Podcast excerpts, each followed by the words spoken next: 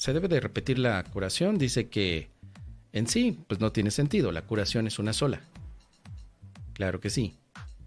La curación siempre tiene lugar, como ya se ha dicho. Si un maestro de Dios sigue preocupado por el resultado de una curación, le está limitando. La pregunta que me hace Mélida es, ¿me confunde si habla de Jesús como el maestro de Dios? No.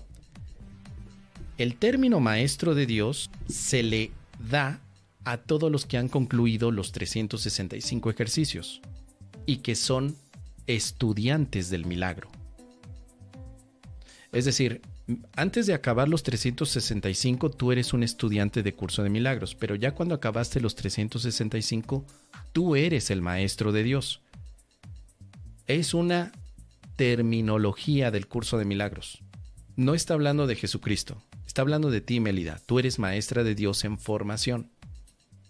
¿Sí? Es un término que se le adjudica al concluir con las lecciones.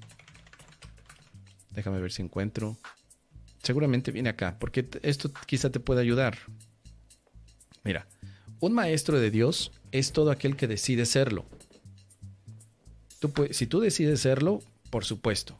Solo tienes que darte cuenta de lo siguiente. De alguna manera estás eligiendo deliberadamente no ver tus propios intereses como algo aparte de los intereses de los demás. Es decir, no lo ves solo para ti, sino que deseas compartir intereses con otros o aceptar los intereses de los demás de los de otros. El maestro de Dios hace un compromiso con Dios, aunque todavía no crea en Dios. Un maestro de Dios puede ser incluso un ateo que se compromete en ayudar a los demás, aunque todavía no crea en Dios. Se convierte entonces en un portador de salvación. Los maestros de Dios son los que responden a una llamada de servicio y de ayuda. Muchos la oyen, pero pocos responden. Así que se estableció un plan para estos maestros. Su función es ahorrar tiempo. Cada maestro de Dios tiene su propio curso, o sea, cada estudiante comprometido de un curso de milagros tiene su propio curso. La estructura cambia, pero el mensaje que todos los maestros de Dios ofrecen es que el Hijo de Dios es inocente y que en su inocencia radica la salvación. Este manual está dedicado a una enseñanza especial y dirigido a aquellos maestros que enseñan una forma particular del curso universal.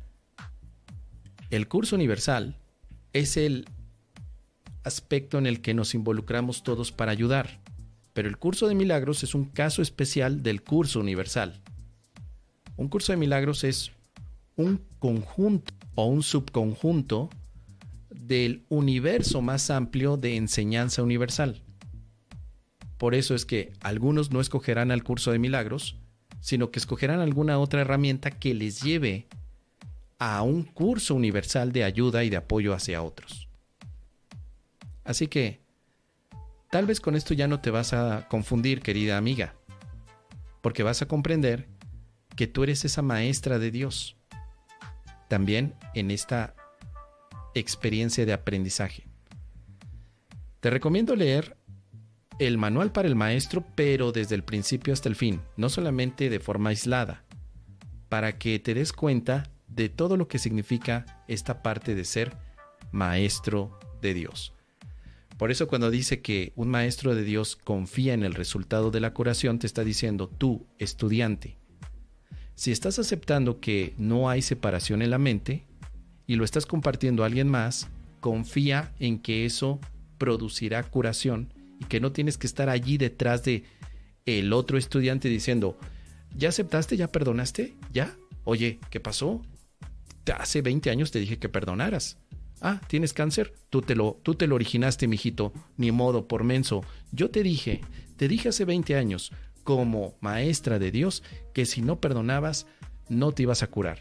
Y ve, yo te lo dije, no quiero ser mala onda, pero yo te lo dije. Este tipo de cosas son las que no hace un maestro de Dios. Un maestro de Dios no está detrás de los demás esperando que la curación suceda.